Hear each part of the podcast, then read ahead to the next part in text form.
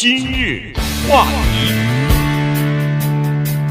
欢迎收听由中讯和高宁为你主持的今日话题。呃，前几天的时候呢，这个《纽约时报》一篇文章马上引起我们的注意哈，它的这个文章的名字呢叫做《一个没有孩子的旁观者的困惑之歌》。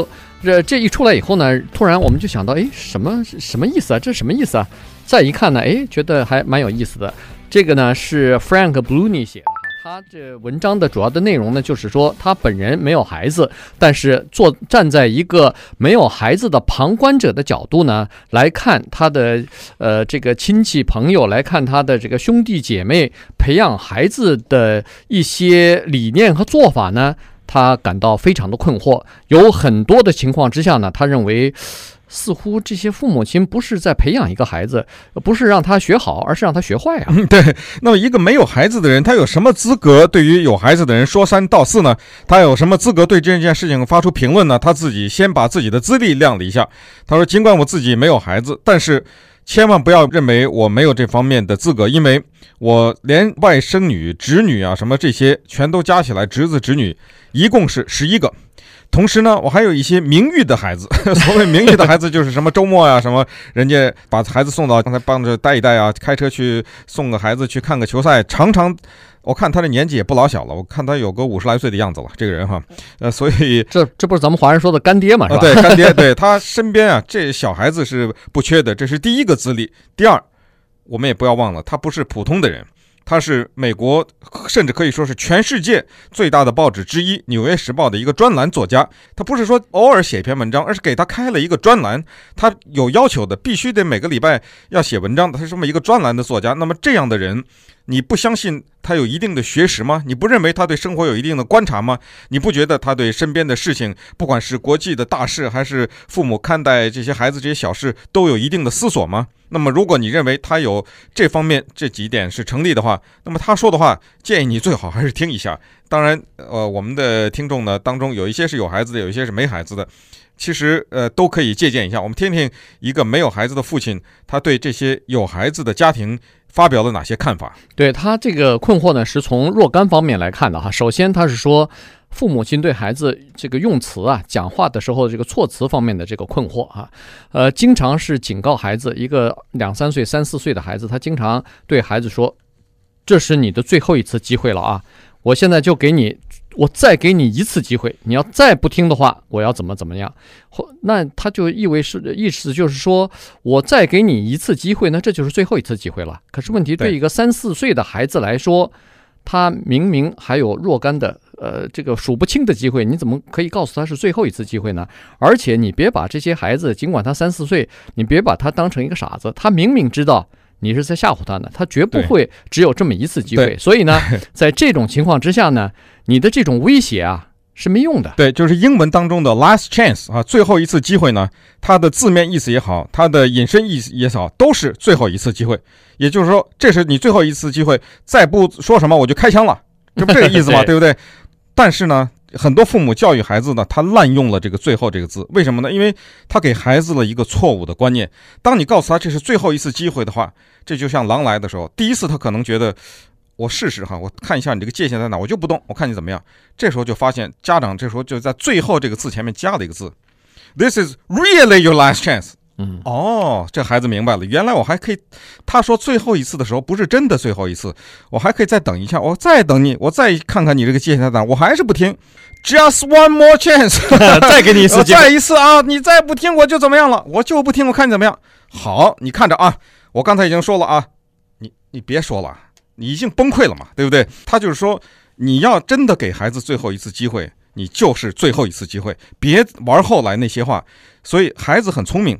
他就是要试探你这个底线，几次以后，您那个最后一次机会一点意义也没有了。对，你说了最后一次机会，马上就要给他 time out，呃，time out，就是就马上就要进行惩罚，嗯，否则的话，你这话说了以后，孩子很聪明的，孩子现在，呃，只要有孩子带过孩子的大人都知道，孩子是不断的在测试这个大人的底线的，他有意的、无意的都在测试你的底线，所以你说话不算话的话呢，马上就会被他抓住哈，这是第一。第二呢，就是说好。对一个三四岁的孩子，你老是用最后一次机会来吓唬他，你把他当成个好像把他当成个大人似的，但实际上呢，他不是大人，他还是小孩呢。所以呢，他看到的这个 Frank 呢，看到的另外一个呃困惑的问题呢，就是在于他他们是小孩，可是呢，家长偏偏在有的时候要把他们当成大人，给他们所有的选择，比如说五六岁、三四岁的这个孩子。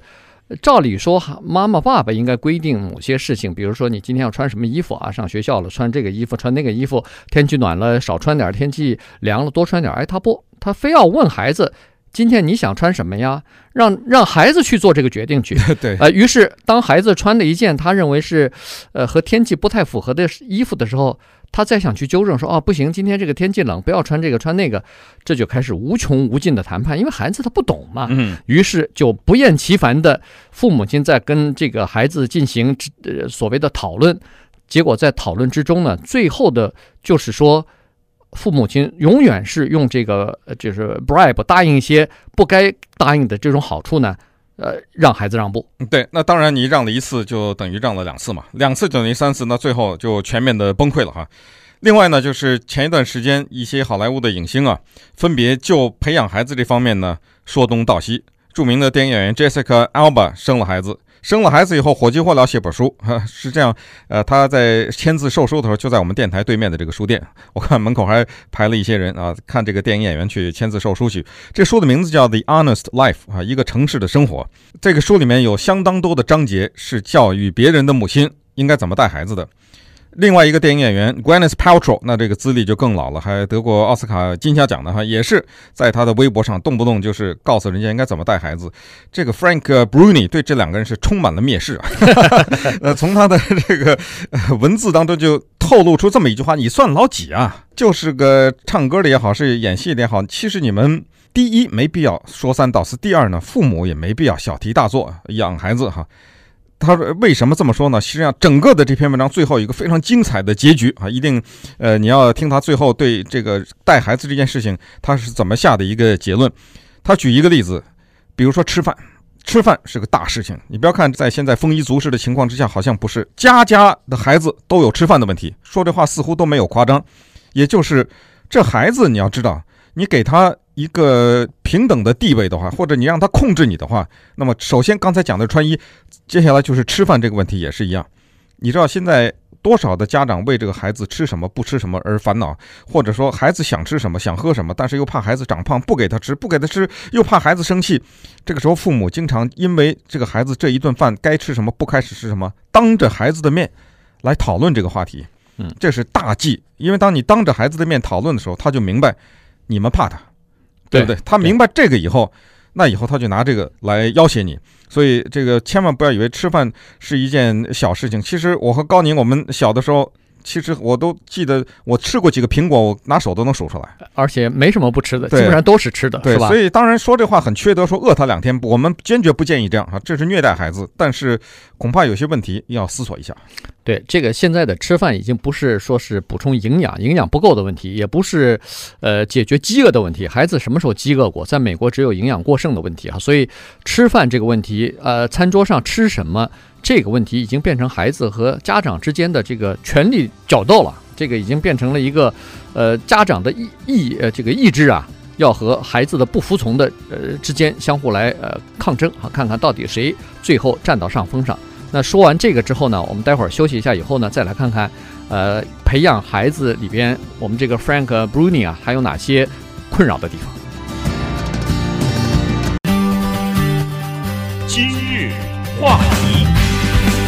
欢迎继续收听由中讯和高宁为你主持的今日话题。这段时间跟大家讲的呢是《纽约时报》的专栏作家 Frank Bruni 他所写的一篇文章哈，他自己没有孩子，但是呢。他看到别人的孩子啊，呃，亲戚的孩子、朋友的孩子的，呃，他们在怎么培育孩子的时候呢，他感到有很多东西是和这个正常的培养孩子相违背的，甚至是呃相矛盾的哈。所以在这种情况之下呢，他就把他自己的观察和他的看法说出来了。刚才说吃和穿的这两个问题哈，就是怎么样培养孩子呢，在这里头就有明明确的体现。那么另外一个问题呢？他不理解的就是现在的孩子的父母亲啊，呃，在包上包括他们的祖父祖母啊，基本上是全方位的，叫做不遗余力的赞赏和表扬这个孩子。嗯，呃，不，他他是说，其实不是每个孩子都在任何方面都有天分，他不是这样子的。可是问题，好像从父母亲的嘴里头，恨不得当一个孩子会说一句顺口溜的时候，马上就说他有莎士比亚的文采了。当会哼一个曲子的时候，马上说，哎呦，再过几天可以送他到美国偶像那个呃选秀会上去，他可能会大放异彩，已经到了这个登峰造极的地步了。对。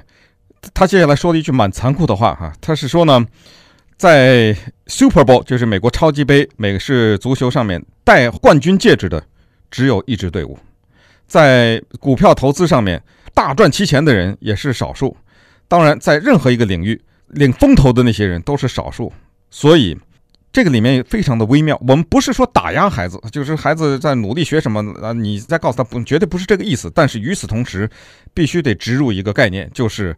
其实人生当中真正学习的是失败。你说弹琴也好，是这个体育也好，是下棋也好，唱歌也好，你随便想，就是总体的归来算是才艺吧。真的，你必须得承认，就是有的时候家长是煞费了心机啊，但是他真的没有这个才能，就是没有这个才能，他必须得接受这个事实。啊，Frank 说，否则的话，您的这些鼓励，这个我们不知道讲过几百遍了啊，到了社会上他就一败涂地。对。他就不明白为什么现在好像每个人都必须是赢家啊，都必须是优胜者，所以这个他不明白，因为在社会当中，在工作当中不是这样子的，有很多呃失败或者是令人失望的这个例子哈。以后他在学的时候，呃，这个吃的苦头会更大。另外一个困惑，他也提出来了，就是现在父母亲啊对孩子关心，呃，体现在什么方面呢？体现在对孩子看什么电视节目控制得非常严，呃，有这个儿童不宜的。不管是图图片也好，是言语也好，这个都不许看啊，这个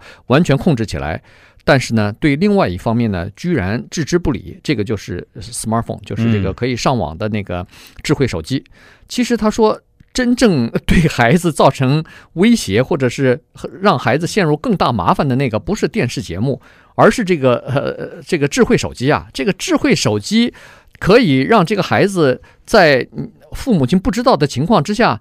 看多少限制级的或者是儿童不宜的东西啊？嗯，所以这只手机是大祸害。所以他这又说了一句这种话，他说：“我认为一个青少年，他这里特指的就是十三岁左右吧，哈，十三四岁，根本没有权利获得智能手机。”他说：“当然这个话显得他年纪有点大。”他说：“我 呃，我们小的时候照样能回家，没有，因为他说很多家长啊，居然替孩子找借口说：‘哎呀，这孩子咱得联系，这这是就别失去联系啊，对不对？这孩子到哪去了？’”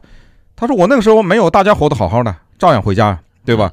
那么接着话锋一转呢，就引发了这个核心的议题，就是在这个世界上，有的孩子呢，他在家长的管理之下把房间收拾得干干净净；有的孩子非常懂礼貌；有的孩子脏衣服满地扔。”有的孩子呢，被家长逼着去学琴，去学习一个什么体育项目，去逼着去学画画，尽管他根本没有这个天分啊。有的孩子呢，被父母逼着去补习。有的孩子家里很穷，没有这个条件，到麦当劳去做那个小时工啊，等等。他说的这个观点，我相当的赞成。他接下来话锋一转说，其实，在某种程度上讲，他本身是谁，在三岁的时候。基本上已经决定，也就是说，你逼着他把房间收拾干净，改变不了他的个性。这个稍微有点宿命，但是呢，他就是说，其实一个八岁的孩子是一个比他四岁的时候大一点，十三岁的时候比他八岁大一点，十八岁的时候比他十三岁大一点。你的那些煞费苦心呢，其实还。永远争不过一个东西，叫做命运。也就是说，他如果把这个举一反三，再说的极端一点的话，就通过你的金钱把这个孩子送到了一个名校也好，或者给他找了份工作也好，他该是谁？还是谁？那部分你改不了。对，他说，不管你是什么数学补习，不管你是给他做做多少的课外的活动，把他包办到什么程度，包装成什么程度。他说有些事情是强求不来的，他就告诉这一点，就是说要尊重一个东西，就是孩子的自然发展。也就是说，他该犯错误、该跌跟头的时候没关系。他说不会因为一个孩子犯了一个小的错误，或者有一个电话没有回，他人生的未来就完全改变了。没有这么严重，所以做父母亲的要稍微的放松一点，放松一点。深呼吸一下，这千万不要认为说任何一件小事，孩子的事情没小事，呃，这每一件事情都是关系到未来命运的这个大事。他说大可不必这样子哈，但是呢，他说你只要告诉孩子，你们爱他爱他，他有人爱，父母亲是爱他的，这就足以。那这个让孩子知道他们自己的位置，记住，呃，就是说。